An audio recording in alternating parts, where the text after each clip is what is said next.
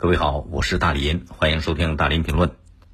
昨天看到两个跟震楼器相关的新闻，一个呢是上海浦东新区一位李先生，一位陈先生，这俩人是楼上下的邻居，因为公共楼道通风的问题积怨在心，然后这陈先生就在三楼多处安装了摄像头，那摄像头就对着李先生的卧室、淋浴房，并且还安装了震楼器，制造噪音。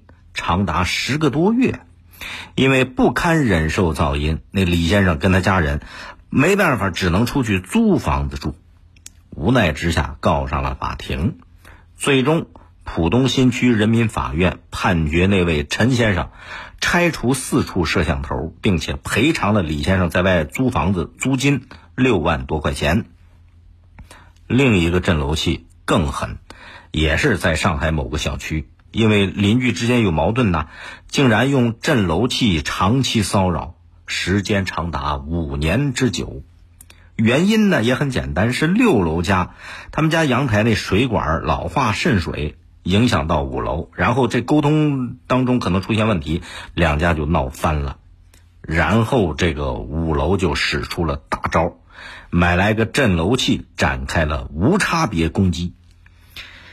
结果七楼住着一对老夫妻也被连累了，经常那震楼器搞的，人家一夜没法睡觉，坐等天亮，因为精神萎靡还摔了两跤，断了五根肋骨。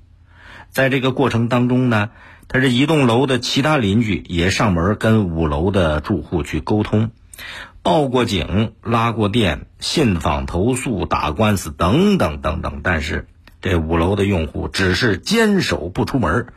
继续使用震楼器骚扰大家。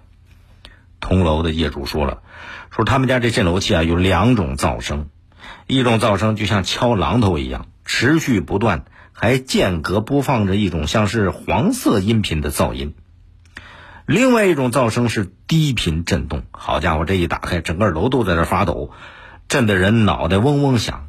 就这两种噪声，五楼啊轮番攻击，持续了五年的时间。可是你要知道，这个噪声骚扰别人也骚扰自己，伤敌一千，自损八百呀。有邻居曾经在五楼这住户开门的时候，看到他们家屋里边的场景。好家伙，装着好几个监控摄像头，桌上也是放着一堆的耳塞，为了堵耳朵不被震呐。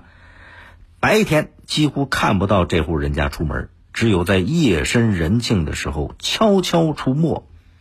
他们家出门，只要一看到电梯有人，就直走楼梯。你看看，这是顶着全楼住户的压力，殚精竭虑，一心报复，这是一种什么样的精神呐？这种精神就是我不舒服不重要，关键是你别想安稳了。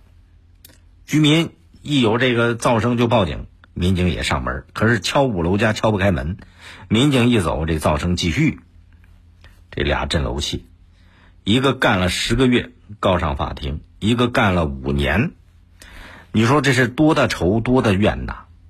都说是一个巴掌拍不响，可是你再怎么拍，也不能拍那么长时间，把手都给拍肿，他也得继续拍。幸亏没遇上更狠的，要遇上更狠的，保不准得闹出人命。如果所有的事儿、所有的矛矛盾都用自己的方式去处理，你说这还要什么社会秩序？还有什么法律法规呢？法治社会，比狠斗勇，除了让自己丢人出丑，其实你想想，也让那些调解纠纷、维权说理的地儿丢人出丑了。有一些基层单位对邻里之间的小矛盾，他就是和稀泥不作为，抱着那种多一事不如少一事的心态，就像是一心在等着看热闹，就看这种小矛盾会不会变成炸弹，就看他什么时候会爆炸。这不是包容小错，这就是纵容作恶呀！要真想调解，真要管理，还能拖上十个月，拖到五年的时间吧？当然了，甭管是职能部门的监管，还是法律法规的惩处，这都只是事后处理，是吧？解铃还要系铃人，解决邻里纠纷还得回到邻里本身。都说邻里好赛金宝，以和为贵啊！从这一点来看。